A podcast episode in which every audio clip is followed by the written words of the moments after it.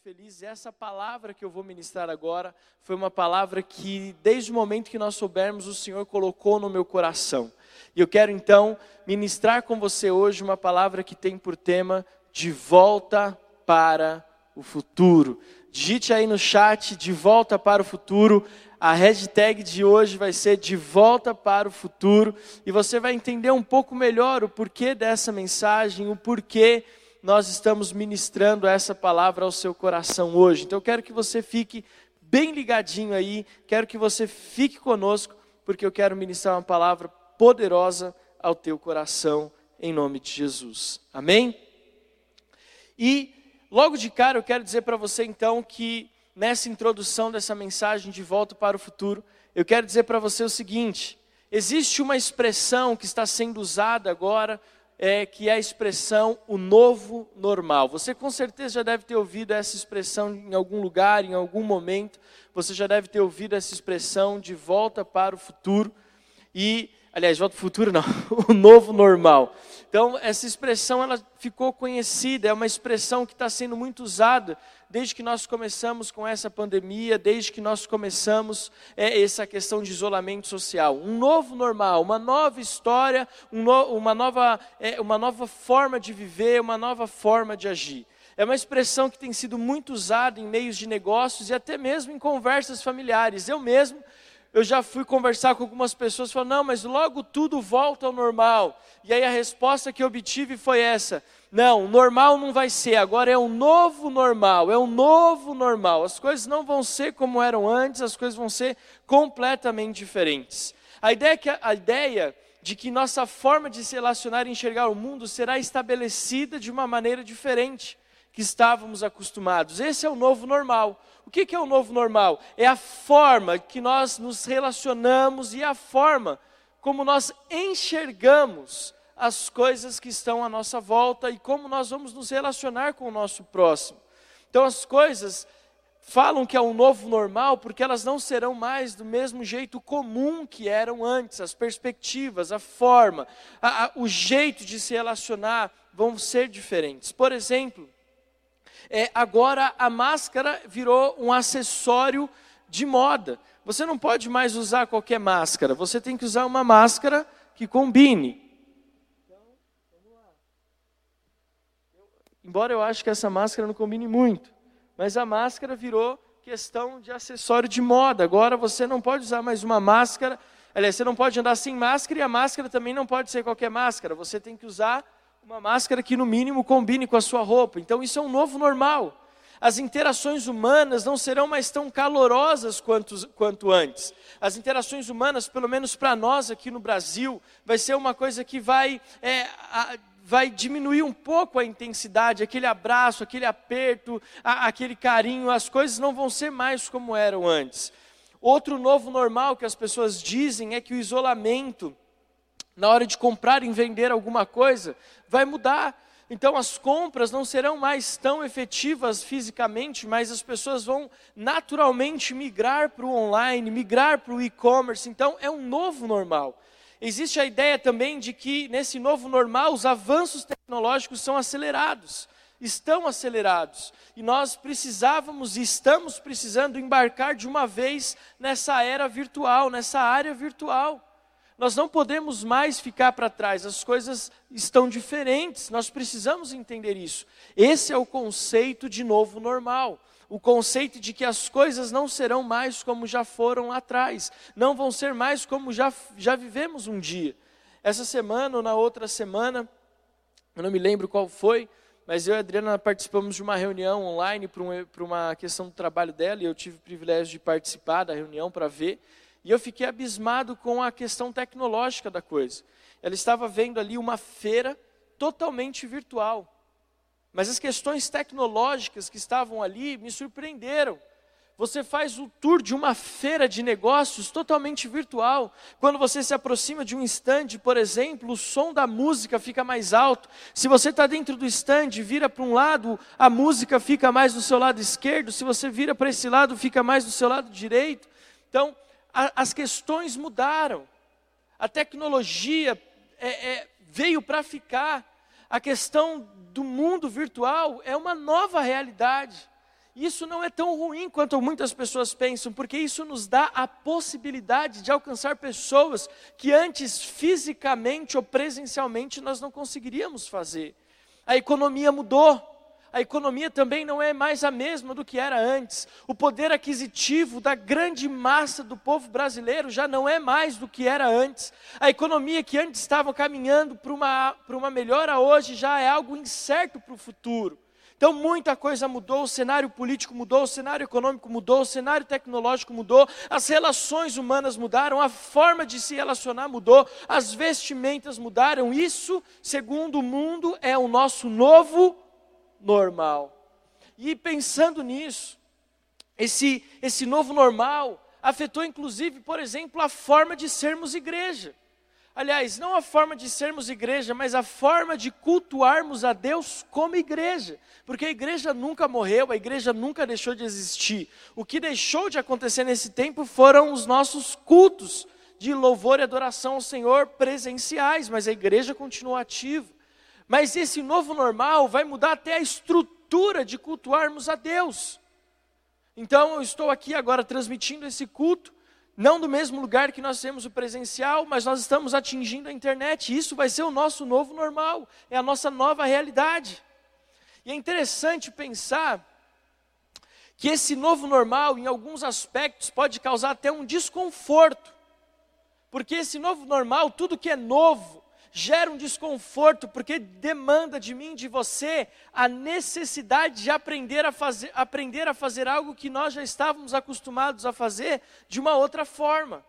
Então, agora, aquilo que nós estávamos acostumados a fazer de um jeito, nós precisamos aprender a fazer de outro. Não dá mais para continuar fazendo as coisas da mesma forma. Então, isso pode gerar essa mudança, para algumas pessoas pode gerar um desconforto uma incerteza de como vai ser o nosso futuro. Será que vai dar certo? Será que isso vai funcionar? E esse novo normal, mesmo que gere um certo desconforto, ele já aconteceu antes. E eu estava prestando atenção nesse novo normal e aproveitando esse, essa oportunidade, ou este ensejo de estarmos voltando nesse dia 5 de julho aos nossos cultos presenciais. Eu estava pensando nesse novo normal, eu estava pensando nisso pensando como vai ser as coisas daqui para frente e, procurei analisar esse novo normal com os olhos da fé, com os olhos da Bíblia, como já ensinamos para você há muito tempo. Tudo que nós vamos fazer, nós precisamos fazer aos olhos da Bíblia. Tudo que nós vamos fazer precisa ser feito pela ótica do Espírito. E aí, eu fui perceber e fui procurar nas Escrituras e eu descobri o seguinte: esse novo normal que nós estamos dizendo que vamos viver é muito comum na Bíblia. O novo normal que a gente chama, na verdade, biblicamente falando, e para a igreja de Jesus, é algo que acontece com frequência. Por exemplo, Adão e Eva, quando foram expulsos do paraíso, o que estava acontecendo? Eles tinham uma forma de viver, existia paz, harmonia, eles conversavam com os animais, porque não tinha animais selvagens, existia tudo ali, é livre acesso. Só que a partir do momento que o pecado entrou, Adão e Eva foram expulsos do paraíso, eles foram jogados imediatamente num novo normal, numa nova realidade, onde eles tiveram que aprender a costurar roupas, onde eles tiveram que aprender a se defender das feras, onde eles tiveram que aprender a lidar com a dor do parto, com o suor do trabalho. É um novo normal. A Bíblia nos mostra um outro normal. Quando Deus tira a nação de Israel do Egito e transporta a nação de Israel para uma terra prometida, mas eles tiveram que, ao sair do Egito, aprender um novo normal, que era o deserto, que eles podiam ter ficado 40 dias e ficaram 40 anos, então eles tiveram que se readaptar.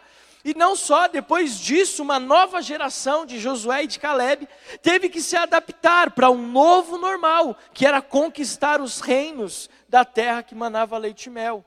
Então, biblicamente falando, o normal, esse novo normal, já é uma realidade, já era vivido há muito tempo. Quando nós olhamos para a questão profética, existia um tempo onde o novo normal precisava vir uma, uma visão profética que veio ditar o ritmo. Depois a nação de Israel precisou olhar para os reis, aqueles reis que os governava, era um novo normal.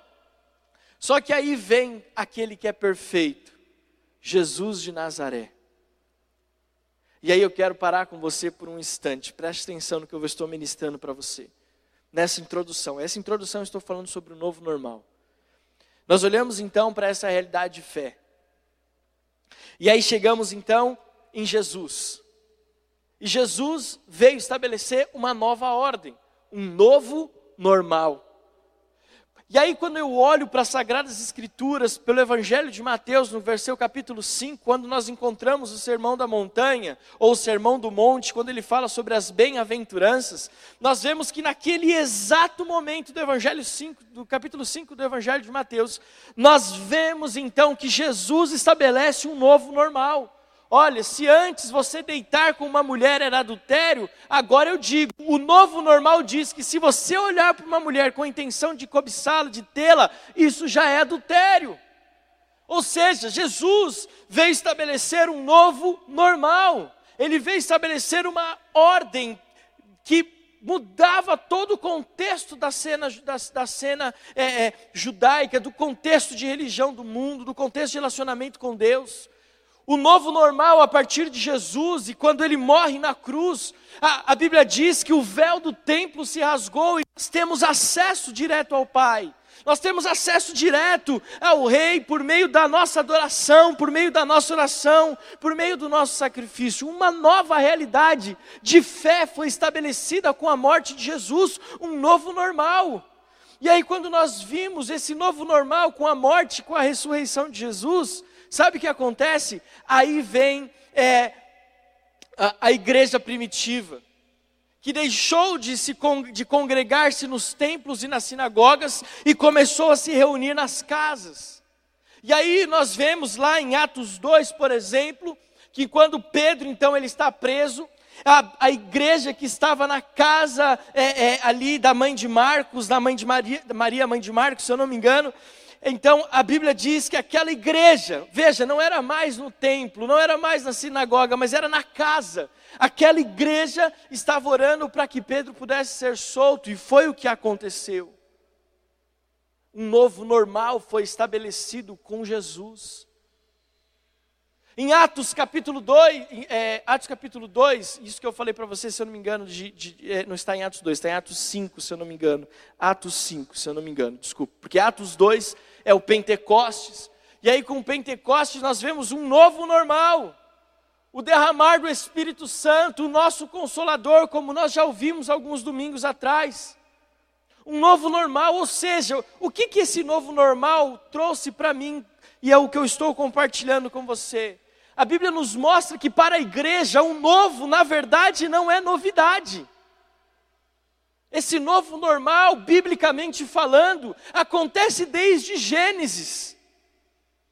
À medida que a igreja ia tomando forma do que nós conhecemos hoje, principalmente com o ministério de Jesus, um novo conceito de fé era estabelecido, ou melhor, para você não me interpretar mal, um novo nível de fé era estabelecido, uma nova forma de ver a fé era estabelecida. Sempre, e, e outra coisa eu percebi nesse novo normal. Sempre que uma grande mudança de comportamento acontece, sempre que esse novo normal era estabelecido biblicamente, o relacionamento, a visão de mundo, sempre que eles eram colocados em pauta, sempre que uma nova realidade de visão de mundo, de relacionamento, de comportamento era estabelecida, eram colocados em prática na Bíblia, esse novo normal trazia consigo uma mudança no mundo espiritual e na aplicação de Deus na terra. Sempre que biblicamente um novo normal era estabelecido, isso mostra, mostrava para nós que um grande mover espiritual estava acontecendo. Um novo normal traz consigo um mover espiritual. Diga aí comigo, quem está com você na sua casa, o novo o novo normal sempre traz uma novidade espiritual. E hoje eu quero conversar com você para que você possa compreender o que nós estamos vivendo e aonde Deus quer que a igreja esteja e o que Deus quer que a igreja faça. Qual que deve ser a nossa postura como cristãos, como filhos de Deus nesse tempo, nesse, nessa era, nesta hora qual é a postura e qual é a direção de Deus para mim e para você. Um novo normal. E é por isso que eu pensei no tema dessa mensagem, de volta para o futuro. Porque esse domingo é o primeiro domingo de um novo normal. É o primeiro domingo de um novo tempo. É o primeiro domingo de um futuro. É o primeiro domingo presencial de um futuro reservado à igreja, não só aqui na Serra da Cantareira, mas no Brasil e no mundo. É um novo tempo, de volta, nós estamos de volta presencialmente, nós estamos de volta em nossos cultos, mas nós estamos de volta para um futuro, nós estamos de volta para algo grandioso que Deus está preparando e revelando à sua igreja. E você e eu fazemos parte desse projeto de Deus. Eu e você fazemos parte desse novo de Deus. Aleluia. Então, sempre que a Bíblia fala, de novo, ela traz consigo uma novidade espiritual. Este domingo é um domingo onde tudo foi novo para nós. E tudo está sendo novo para nós. Nós nos vimos, mas nós não pudemos nos abraçar. Imagina, vai completar 120 dias, que nós iria completar 120 dias, que nós não estávamos juntos para cultuarmos a Deus como igreja. Tudo online, célula online, visita online, culto online, terça online, quinta online, é tudo online. E aí hoje nós tivemos a possibilidade de nos ver, mas nós não pudemos nos abraçar, é um novo, é uma nova realidade. Hoje nós não podemos tomar aquele nosso cafezinho depois do culto, foi muito difícil. Hoje, nós, as crianças e os nossos adolescentes não tiveram as suas aulas nas salas, onde elas estão acostumadas, as crianças na brinquedoteca, os teens com as suas aulas pontuais e contextualizadas na sala deles. É um novo normal. Mas eu quero dizer para você, como profeta de Deus dessa igreja, nós estamos de volta para um futuro brilhante, nós estamos de volta, mesmo com essas restrições, mesmo com essas dificuldades, nós estamos de volta para um novo tempo, nós estamos de volta para o futuro, estamos de volta para vivermos algo que jamais imaginávamos viver, e como a Bíblia nos afirma, nós estamos em um novo tempo, um novo normal, e um novo normal traz algo consigo espiritual, de bênção, de transformação, de visão de mundo. Aleluia! E nós estamos de volta para esse futuro. Estamos de volta para viver um tempo profético. Nós estamos de volta para anunciar a volta de Jesus, anunciar que o reino de Deus nunca esteve tão próximo. E aí, deixa eu te contextualizar. Quando a Bíblia fala que o reino de Deus está próximo, não está falando de tempo, está falando que o reino de Deus está próximo a ponto de eu poder tocá-lo, a ponto de eu poder entrar nele, a ponto de eu viver ele. Isso é estar próximo. Sabe que é interessante? Nós sempre falamos a respeito dos sinais da volta de Cristo. Nós sempre falamos a respeito dos sinais que marcariam a volta de Cristo. Mas nós nunca imaginamos que nós estaríamos vivendo isso nos nossos dias. Nós não imaginamos que era isso que nós estávamos vivendo hoje, nesse tempo, de volta para o futuro, para uma nova realidade de fé, para um tempo profético, para um tempo de sermos a geração de João Batista que prepara o caminho do Senhor, uma geração que prega a Jesus, que fala que é tempo de salvação, que ministra sobre o Consolador, que fala sobre fé, um novo tempo para falarmos a respeito é da manifestação do Deus imperativo que é Rei soberano. É tempo de nós abrirmos a nossa boca e falarmos sobre oração, de falarmos sobre fé. É tempo de liberarmos palavras que vão trazer a essência do reino de Deus para a terra. Esse novo normal é um novo tempo profético que Deus está gerando na igreja para abalar as estruturas espirituais e físicas e aproximar Deus daqueles que estavam longe dele. É um novo tempo de volta. Estamos de volta para um futuro que nos aguarda, um futuro onde nós nos encontraremos com Ele. Aleluia, estou muito empolgado com essa mensagem, graças a Deus. Sempre que ouvimos a geração, que somos a geração do avivamento, mas parece, sempre ouvimos que somos a geração do avivamento, mas parece que este momento nunca iria chegar, e agora ele chegou. Agora ele chegou. Chegou o tempo, sabe de quê? De contemplarmos os sinais e as maravilhas. Chegou o tempo de vermos milagres poderosos. Chegou o tempo de vermos a igreja avançando em direções que jamais imaginaríamos que viveríamos ou que podíamos imaginar que chegaríamos. É tempo, é um novo futuro, chegou o tempo de volta para o futuro, e esse tempo é o tempo de alcançarmos os corações que um dia jamais pensávamos que seriam corações quebrantados. Corações de familiares, amigos de trabalho, nós declaramos em nome de Jesus que este é o tempo desses corações duros serem transformados pelo amor de Jesus. Estamos vivendo o avivamento e não podemos apenas olhar, nós precisamos estar dentro desse mover de avivamento. Estamos de volta e eu tenho a alegria de dizer para você: nós temos o privilégio de escrever uma história na igreja brasileira, na igreja do mundo, que ninguém teve antes uma oportunidade de trazer o céu na terra, de levar o Evangelho.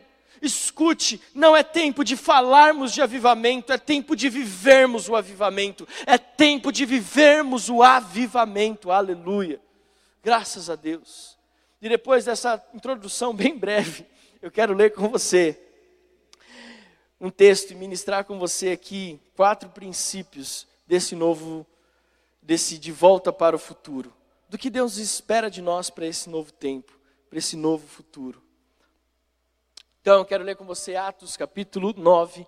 Nós vamos ler alguns versículos, Atos capítulo 9. Nós vamos ler alguns versículos a partir do versículo 1. Diz assim: Enquanto isso, Saulo ainda respirava ameaças de morte contra os discípulos do Senhor.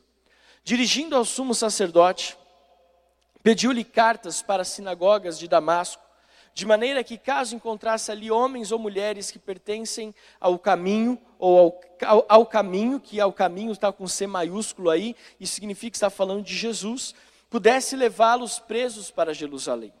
Em sua viagem, quando se aproximava de Damasco, de repente brilhou ao seu redor uma luz vinda do céu.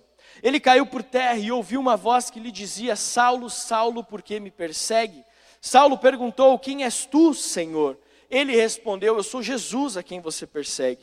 Levantando-se, entre, levante-se, entre na cidade, alguém lhe dirá o que você deve fazer. Os homens que, via, que viajavam com Saulo pararam emudecidos, ouviam a voz, mas não viam ninguém. Saulo levantou-se do chão e, abrindo os olhos, não conseguia ver nada. E eles o levaram para, pela mão até Damasco. Por três dias ele esteve cego, não comeu nem bebeu. Versículo 10: Em Damasco havia um discípulo chamado Ananias. O Senhor o chamou numa visão: Ananias, eis-me aqui, Senhor, respondeu ele. O Senhor lhe disse: Vá à casa de Judas, na rua chamada direita, e pergunte por um homem de Tarso chamado Saulo, ele está orando. Numa visão, viu um homem chamado Ananias chegar e impor-lhe as mãos para que voltasse a ver. Respondeu Ananias: Senhor, tenho ouvido muita coisa a respeito desse homem, de todo o mal que ele tem feito aos teus santos em Jerusalém. Ele chegou aqui com autorização dos chefes dos sacerdotes para prender todos os que invocam o teu nome. Mas o Senhor disse a Ananias: Vá, este homem é meu instrumento escolhido para levar o meu nome perante os gentios e seus reis e perante o povo de Israel. Mostrarei a ele o quanto deve sofrer pelo meu nome. Então Ananias foi e entrou na casa, impôs as mãos sobre Saulo e disse: Irmão Saulo, o Senhor Jesus, que lhe pareceu no caminho por onde você vinha, enviou-me para que você volte a ver e seja cheio do Espírito Santo. Imediatamente algo como escamas caiu dos olhos de Saulo e ele passou a ver novamente. Levantando-se, foi batizado e depois de comer, recuperou as forças. Saulo passou vários dias com os discípulos em Damasco. Logo começou a pregar nas sinagogas que Jesus é o Filho de Deus. Aleluia. Feche teus olhos, vamos orar por alguns instantes. Pai, nós estamos de volta para o futuro. Nós estamos de volta hoje para um futuro que nos aguarda brilhante. Que esse novo tempo que a igreja está vivendo seja um tempo de descobertas, mas acima de tudo, tempo do avivamento. Nós acabamos de ler a Sua palavra, Atos. Nós te agradecemos porque esse evangelho escrito por Lucas chegou até nós. Principalmente hoje, nós oramos pela vida é, deste homem que foi transformado pelo encontro genuíno contigo para que ele pudesse ser um grande pregador da tua palavra e esta palavra pudesse chegar até nós, inspirada pelo Espírito Santo. Que com a vida de Paulo nós possamos aprender o que precisamos fazer para viver o futuro, para viver esse novo tempo que o Senhor tem reservado para a igreja.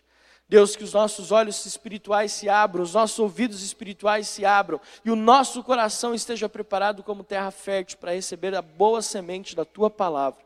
Nós abençoamos a Metodista renovada na Serra da Cantareira, em nome de Jesus. Amém. Sabe o que eu descobri? Que as minhas palavras, elas demoram mais na introdução do que na palavra em si. Eu, eu tô meio.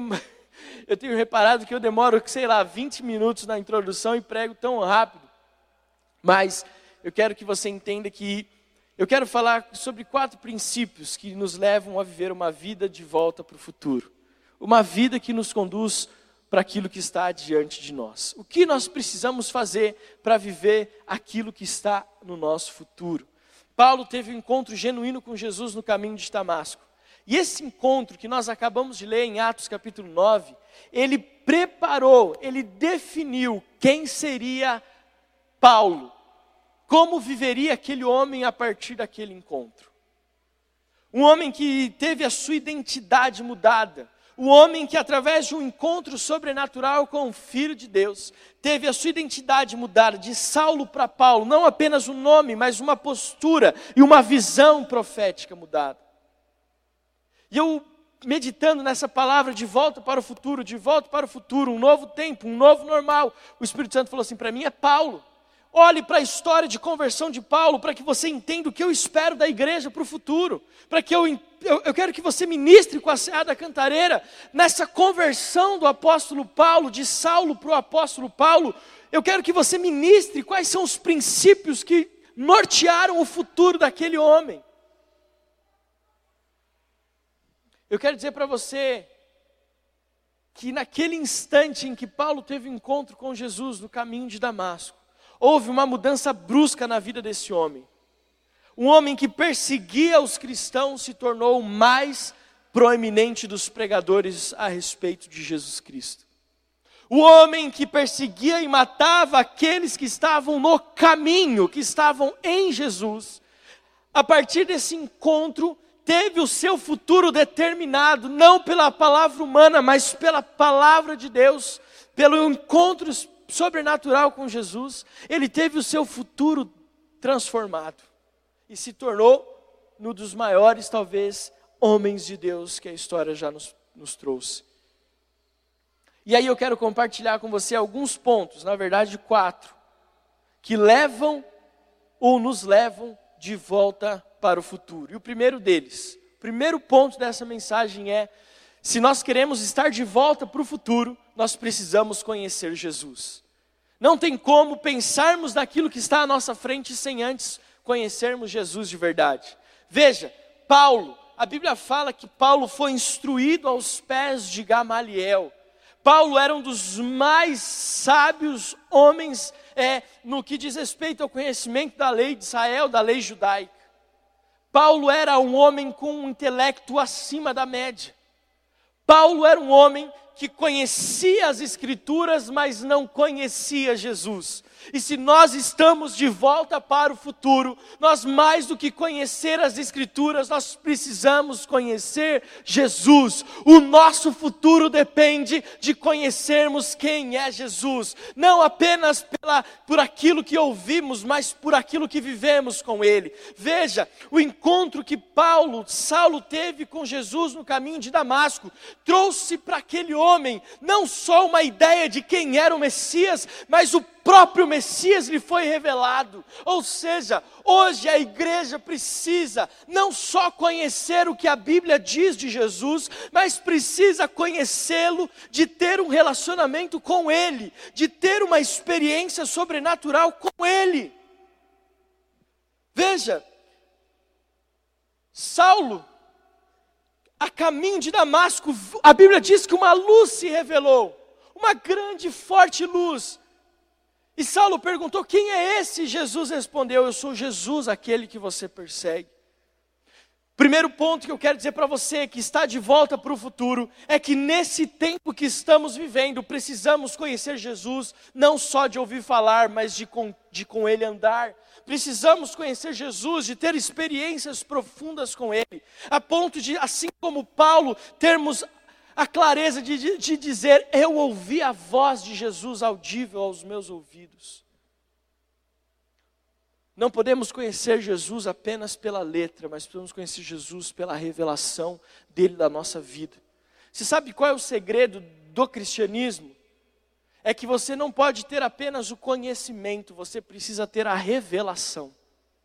Quantos teólogos têm o conhecimento bíblico, mas não têm a revelação de Jesus? Paulo conhecia as Escrituras, mas nunca teve uma experiência sobrenatural com Jesus. Olha para quem está do seu lado e fala assim: você está entendendo o que o pastor Alex está pregando?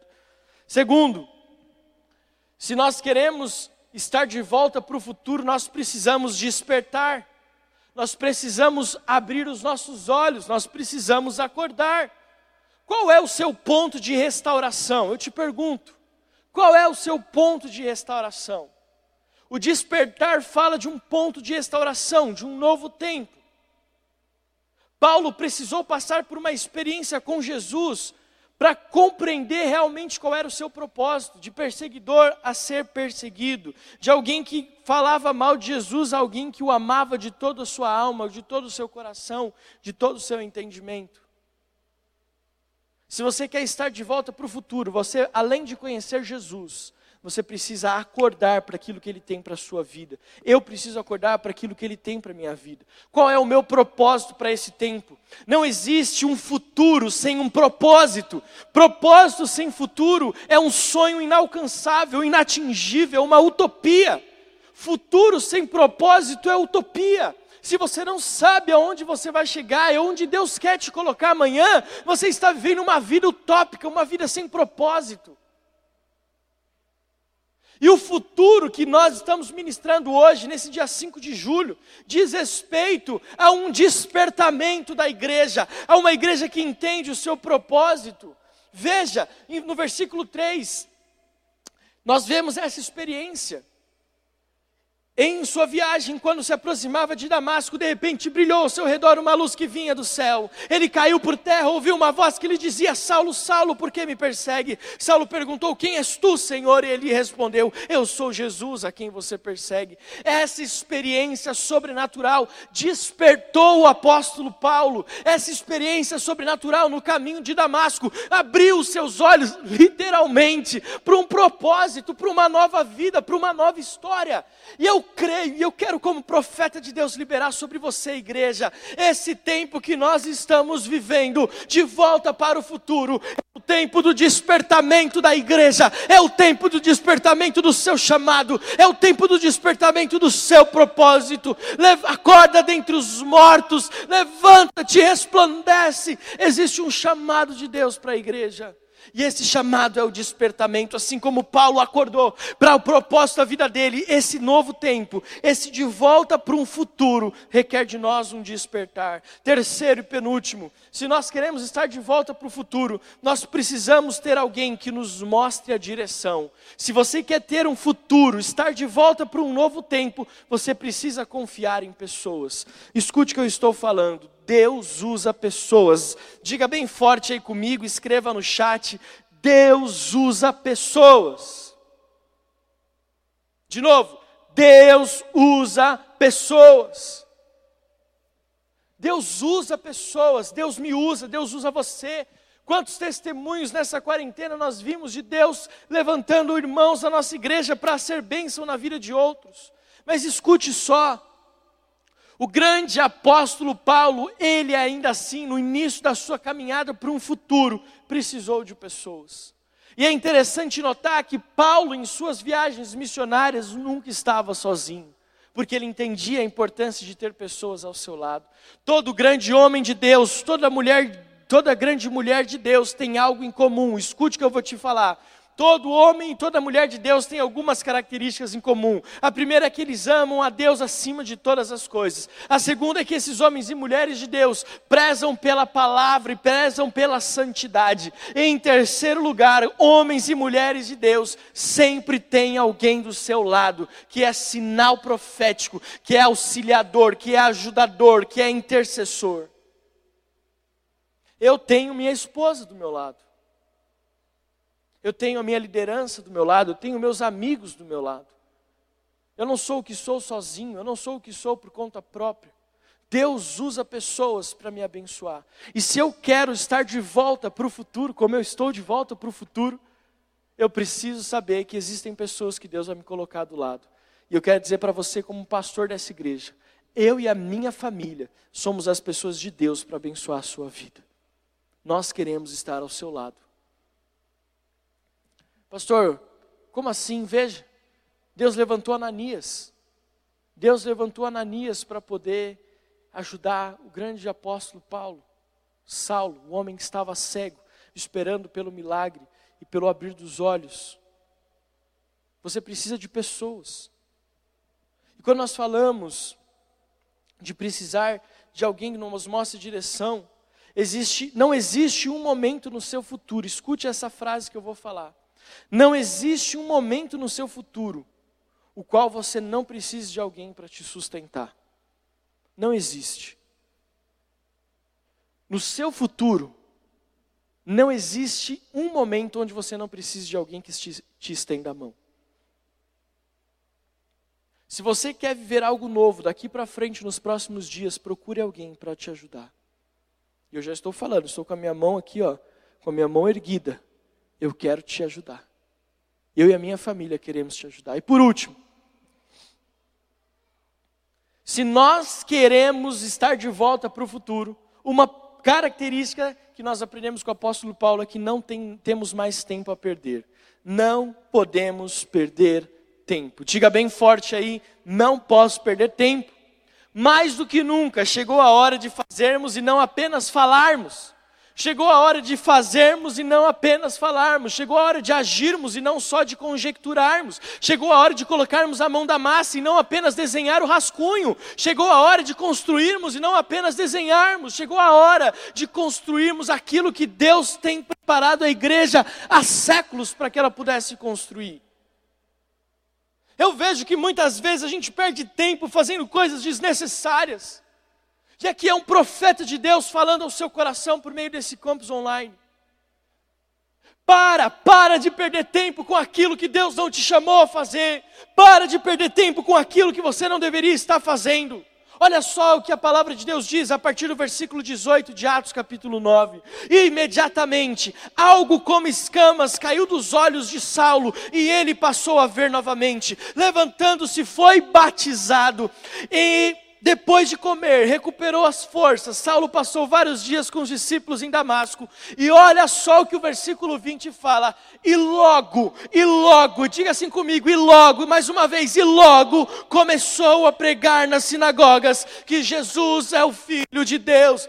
Ou seja, aquele homem que até tempos atrás estava matando e torturando os cristãos Logo, em pouco tempo, ele se converteu por uma experiência, ele foi instruído por Ananias, ele viveu um milagre, ele foi batizado, passou um tempo com os discípulos e logo pregava nas sinagogas que Jesus é o Filho de Deus. Deixa eu ser profeta na sua vida hoje. Deixa eu ser um profeta de Deus na sua vida hoje. Até quando você vai adiar o chamado de Deus para a sua vida? Até quando você vai dizer, espera mais um pouco, espera mais um pouco, espera mais um pouco, espera mais um pouco? E logo, de volta para o futuro, o futuro está agora, come já começou. E logo eu e você precisamos fazer o que Deus nos chamou a fazer. Olha só, esse versículo 20 daria um livro que de centenas e centenas de páginas, porque ele diz em poucas frases, logo começou a pregar nas sinagogas, que Jesus é o Filho de Deus.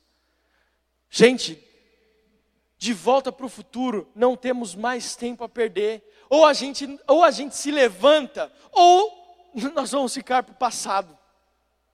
E deixa eu te falar algo, a Bíblia menciona pouco o passado, viu? Ela fala do presente e do futuro. O passado esquece, no mar do esquecimento. Os teus pecados eu não, não se lembro mais dele. As poucas vezes que a Bíblia fala de passado é para trazer à memória aquilo que pode dar experiência, esperança para o futuro. Você vai esperar concluir mais quatro anos de teologia, você vai esperar mais 20 anos num banco da igreja, você vai ler 500 livros. Não, não é tempo mais para isso. Eu não estou louco, eu não estou perdendo o juízo, eu só estou dizendo para você que estamos de volta para o futuro e o futuro requer que a igreja se coloque à disposição e logo, e logo comece a pregar em todos os lugares que Jesus é o Filho de Deus. E logo, estamos de volta para um futuro brilhante, e esse futuro brilhante diz que nós não podemos mais perder tempo. Eu quero convidar você a ficar de pé na sua casa, porque eu encerrei essa mensagem, aleluia. E eu falei para você então sobre quatro princípios. O primeiro deles, conhecer Jesus. O segundo, despertar. O terceiro, precisamos ter alguém que nos mostre direção. E quarto, nós precisamos parar de perder tempo. E eu quero que você aí de pé escute o que eu vou te falar. O novo normal, e eu já falo isso há alguns anos, tá? O novo normal é o sobrenatural de Deus sempre foi e sempre vai ser. Esse negócio de novo normal não foi inventado agora com o coronavírus, não. O novo normal já existe faz tempo. A Bíblia já nos mostra várias vezes quando isso aconteceu. E sempre que algo novo vinha, era algo extraordinário. Então, deixa eu liberar uma palavra sobre a sua vida, uma palavra de conhecimento. O novo normal é o sobrenatural de Deus. Sempre foi e sempre vai ser. Jeremias capítulo 31, versículos, versículo 10. Ouçam a palavra do Senhor, ó nações. Proclamem nas ilhas distantes: aquele que dispersou Israel os reunirá, e como pastor vigiará o seu rebanho. O Senhor resgatou Jacó e o libertou das mãos do que é mais forte do que ele. Eles virão e cantarão de alegria nos altos de Sião. Ficarão radiantes de alegria pelos muitos bens dados pelo Senhor. O cereal, o vinho novo, o azeite puro, as crias das ovelhas e das vacas serão como um jardim bem regado e não mais se entristecerão, entristecerão, entristecerão Versículo 13: Então as moças dançarão de alegria, como também os jovens e os velhos. Transformarei o lamento deles em júbilo, e lhes darei consolo e alegria em vez de tristeza. Satisfarei os sacerdotes com fartura, e o meu povo será saciado pela minha bondade. Declara o Senhor, assim diz o Senhor: ouve uma voz em Ramá, pranto e amargo choro. É Raquel que chora por seus filhos e recusa ser consolada porque os seus filhos já não existem. Assim diz o Senhor: contenha o seu choro e as suas lágrimas, pois o seu sofrimento será recompensado, declara o Senhor. Eles voltarão futuro da terra do inimigo, por isso há esperança para o seu futuro, declara o Senhor. Seus filhos voltarão para a pátria, há esperança para o futuro, há esperança para o seu futuro, há esperança para o futuro da igreja, há esperança para aqueles que choram e estão angustiados, porque Deus, como bom pastor, reunirá todos de volta em Sião, ouvirá júbilo, ouvirá, ouvirá alegria, e o novo de Deus, o tempo de Deus é o sobrenatural, o novo futuro, um novo tempo é algo que Deus tem reservado para a igreja, em nome de Jesus. Amém, amém e amém. Eu quero convidar você a fechar os teus olhos. Pai, nós te agradecemos por essa palavra, por essa palavra profética de volta para o futuro. Deus, eu abençoo cada membro da Igreja Metodista Renovada na Serra da Cantareira. Aqueles que ouviram essa mensagem pela manhã e aqueles que estão ouvindo agora no nosso campus online nós declaramos a manifestação do Espírito Santo de Deus sobre cada vida, sobre cada casa, sobre cada família. Que esse novo tempo, esse novo normal, seja o sobrenatural de Deus sobre cada casa. Eu oro também a Deus, para que nós possamos estar de volta para um novo tempo, um futuro que nos aguarda, brilhante, cheio de glória, como foi do apóstolo Paulo.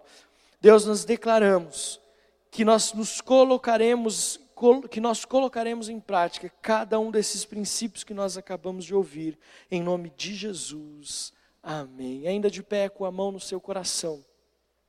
Eu quero convidar você a repetir essa oração comigo, dizendo assim: Senhor Jesus, eu entrego o meu futuro nas Suas mãos. Eu me arrependo dos meus pecados e te peço, escreve o meu nome no livro da vida, para que eu tenha direito à vida eterna com Jesus. Pai, eu entrego o meu coração e a minha vida nas tuas mãos, em nome do Pai, do Filho e do Espírito Santo de Deus. Amém. Você pode aplaudir ao Senhor aí na sua casa, em nome de Jesus, aleluia.